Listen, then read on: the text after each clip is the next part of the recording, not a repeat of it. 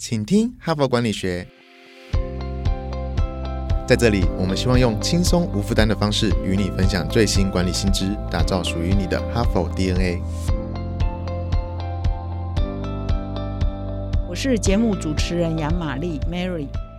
那么这一整个礼拜呢，我都在谈这个你的公司到底应该如何布局你的未来的员工哈的战斗力哈。那你的未来的员工到底应该具备什么样的技能？那你又应该如何找到具备这些技能的员工哈？礼拜一、礼拜二、礼拜三都在分享这些内容。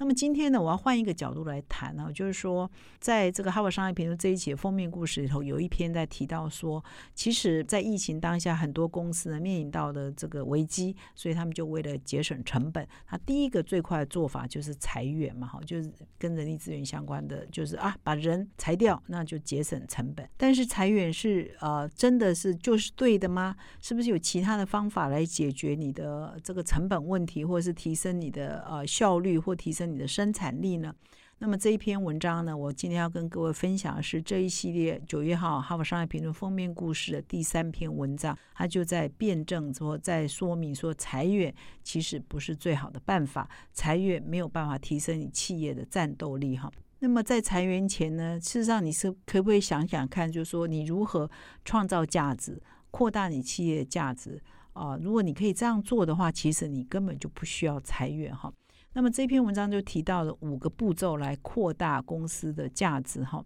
那我在这里跟各位分享他的分析哈。那在分享这五大步骤之前呢，我还是不免俗的哈，还是来介绍一下这位作者哈。那这位作者是哈佛商学院的教授，叫瑞恩布威尔。那他呢，我看到他的资历呢，他比较了解的，或者他比较呃专长是在谈这个服务业的管理哈，service 的 management 哈。那他也曾经在二零一九年的四月号在哈佛商业评论上发表一篇文章，我觉得也蛮棒的。他就是说，如果你的销售现场哈可以直播。然后呢，让消费者知道你的这个员工是如何为顾客做服务，那他做了哪些努力，只是为了让顾客满意呢？你如果可以直播你这个幕后的服务的现场跟努力呢，其实是会大大提升消费者对你的忠诚度跟满意度哈，他们会更愿意付费。那就代表说，这个作者呢，其实上对服务业的现场是有很多的了解跟研究的哈。那他这一次在谈说提升你的这个价值，不是裁员。我看他的全文 focus 的是在谈，尤其是在服务业如何提升你的服务的价值，让你的员工创造更高的产值哈，以这个为核心。那么接下来呢，我就来谈一下他提到的五个重点哈。第一个就是要创造条件，所以跟刚刚那个二零一九年他的四月号的那篇文章说，让这个消费者可以看到你的员工服务的过程雷同啊，就是说你要让员工在重要的时候创造条件呢。跟顾客可以做连接，这是第一个可以做法。第二个是说，还是跟这个顾客有关，就是你要调整你呃员工的工作的范围或者是内容，让他们更有机会呢跟顾客呢互动哈。这其实跟第一个创造条件跟顾客连接是相关的哈，就是意思是一样的雷同的哈。而且是连接的哈。第三个是说，你要想办法让顾客呢可以来协助你哈。这听起来有点吊诡哈。照理说是我们要去帮忙顾客啊，怎么会顾客来协助我们呢？那这下后面我要再进一步的说，你每一个条件是怎么做的哈。那么第四个是一定要让员工看到哈自己的工作价值哈，就是我的工作到底对顾客的生活、对顾客的便利性带来了什么影响。以至于这样的过程呢，会让呃员工对自己的工作更有使命感，更有满意度，他自然就会更投入，自然就会产值提高。这是第四个重点。那么第五点呢？如果你做好上面四点呢，你是不是价值提升了，公司的报酬提高了，公司的获利提升了？这个时候不要忘记要帮员工加薪呐，哈，或者是改善他们的工作条件啊，改善他们的班表啊，这样子他会做得更高兴、更快乐，那他就会更努力投入去创造更大的价值。那么以上这五点呢是条列式的原则。那么接下来呢，我就来谈谈说这五点到底应该可以怎么做得到哈。那么第一个就是要创造条件，让员工在重要的时刻呢可以跟顾客连接哈。大家都知道说雪中送炭呢，事实上要胜过锦上添花。如果你在呃疫情非常严重或者是景气非常差的时候，你没有放弃你的员工，你没有给他们裁员，你也没有减薪，事实上员工是会感恩的。同样，你对顾客也是一样啊。当顾客最需要你的时候，你没有给他雨天收伞哈，反而是给他帮助呢。事实上，你就会跟顾客连接也会加深。所以，第一个条件就是要让你的员工跟你的顾客建立更紧密的关系，也是要给顾客最需要的协助的时候协助他啊。那文章就举了一个例子啊，比如说你是一个银行，你是在做贷款的、放款的，那么你对申请贷款的客户呢，贷款专员可以主动的传简讯啊，或者是打电话，或者是跟这个客户呢可以做沟通，甚至把这个贷款的各种讯息传给他呢，那么顾客的满意度是会大大提升哈，而且顾客。决定接受你的服务的比例呢，会比你都没有跟他做任何互动的人呢高出十六趴哈，这是有做过研究的哈。那这个就是让啊你的员工跟你的关键顾客产生连结哈，连着度的一个很重要的关键。当你的员工跟你的顾客更高连结的时候，实上你的业绩啊、你的获利啊、你的价值当然就会跟着提升嘛哈，这是第一点哈。那么第二点呢，就是要改变员工的工作范围，让他更有效率哈。那这篇文章提的案例呢，是说，因为各种新的科技越来越崛起嘛哈，现在也流行了很多这个什么无人商店啊等等哈。那你应该要思考的是说，不是说啊，我现在用了什么科技，所以我不需要员工了哈，用科技来取代员工，因此你就把人裁掉。你应该想的是说。你让科技去做一些比较低价值或例行性或重复性的工作的同时呢，你应该让你的员工去做比较高附加价值的，可以做更好的顾客服务的工作哈。还是围绕阿玛总这家公司为例，他们在疫情期间，在新冠肺炎疫情期间，他们在美国的西雅图开了一家无人超市哈，叫 Amazon Go。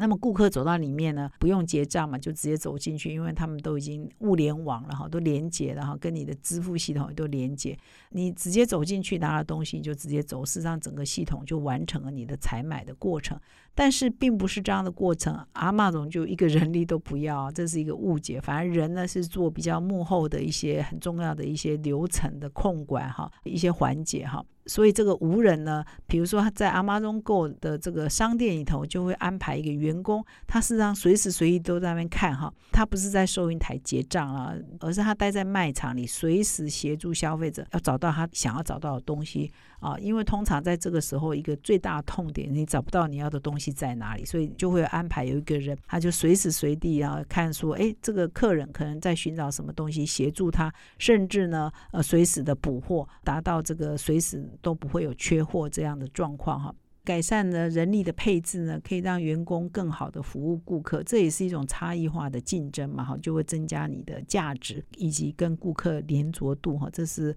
第二个守则哈。那么第三个守则就是给顾客机会帮忙哈。那么这篇举的例子蛮有趣的哈，就是说其实很多顾客呢，他很喜欢参与参与你整个的流程啊，他越有参与感呢。好像他帮了你一点忙呢，等等呢，他反而这个忠诚度越高哈。那这个我是没有这样想过哈。但是他举了一个例子，比如说 IKEA 哦，我们很喜欢这个组合家具哈，在国外是很红。这个就是让你觉得，哎，我只要把这个东西买回去，然后我自己来组合，他就很有参与感啊。反而是他把这个组成家具的这个成就感是留给顾客，而不是你一次把它做完，让顾客满意度是会提高的。这个还蛮有趣的哈，因为 IKEA 我们都很知道嘛哈，所以我也从来没有用这种角度去想过。当然，那这一篇文章还举了很多其他的例子哈，就是他们做的很不错，都是让顾客帮你做事哈。他举的另外一家公司叫做出租森林木屋的美国公司叫 Getaway 哈。那他们这家呃这个木屋的出租的公司呢，事实上跟传统的旅馆也很不一样。它没有柜台，它没有礼宾人员，也没有开床的服务，也没有客房的服务啊。那你进来了，也没有人帮你打扫房间哈。所以顾客入住的时候呢，那个木屋的管理员呢就会写一封卡片给这个入住的客人，说你要离开前呢，你你如果能够把杯子盘子都洗好，稍微收拾一下，我们会很开心哈。那结果呢？大部分的客人真的都会帮他收拾打扫，让公司减少很多聘雇这个清洁员的费用哈。所以这也是让这个消费者、让顾客哈好像也有参与感。那他也举了另外一个例子，叫卡萨姆精品珠宝，这还蛮有趣的哈。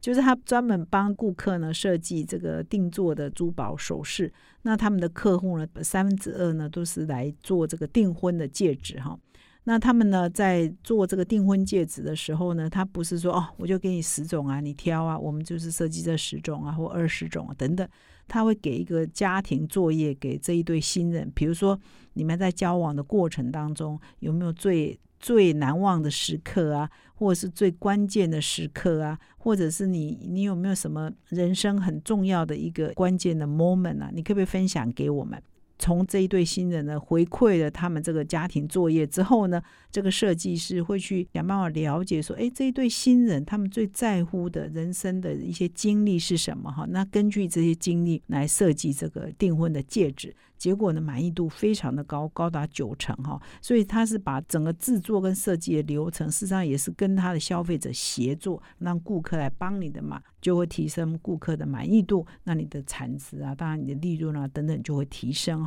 那从这个连接下来，就是说。当你的顾客满意度提升的时候，前面一二三都在讲类似的事情，你就要做到第四点，你要让你的员工看到他的消费者是很满意的哈。那么，所以呢，以这个卡萨姆精品珠宝为例，就是说，每次当他们设计好了之后，他们要交给新人的时候呢，他们就会举办一个见面会，就是新人跟这个戒指设计师的见面会啊。那么在这个场合呢，这个设计师就会跟新人解释说整个设计的流程，为什么我是这样设计的，然后让新人看到最后设计的样子哈。那么在这个过程当中呢，员工呢就会全程参与，那他就可以看到这个新人呢。当他看到这个戒指的时候，那个满意的状况，那种感动的状况，哈，所以员工在那一刹那，他也会自己得到很大感动，说我这么努力啊，为这家公司工作，为这一对新人工作，就新人高兴成这样，感动成这样，他是不是自己也会觉得我的工作很有意义，我的工作很有价值？那他就会觉得他在做的是世界上独一无二的，没有这样的工作，他当然就会非常的投入嘛，哈。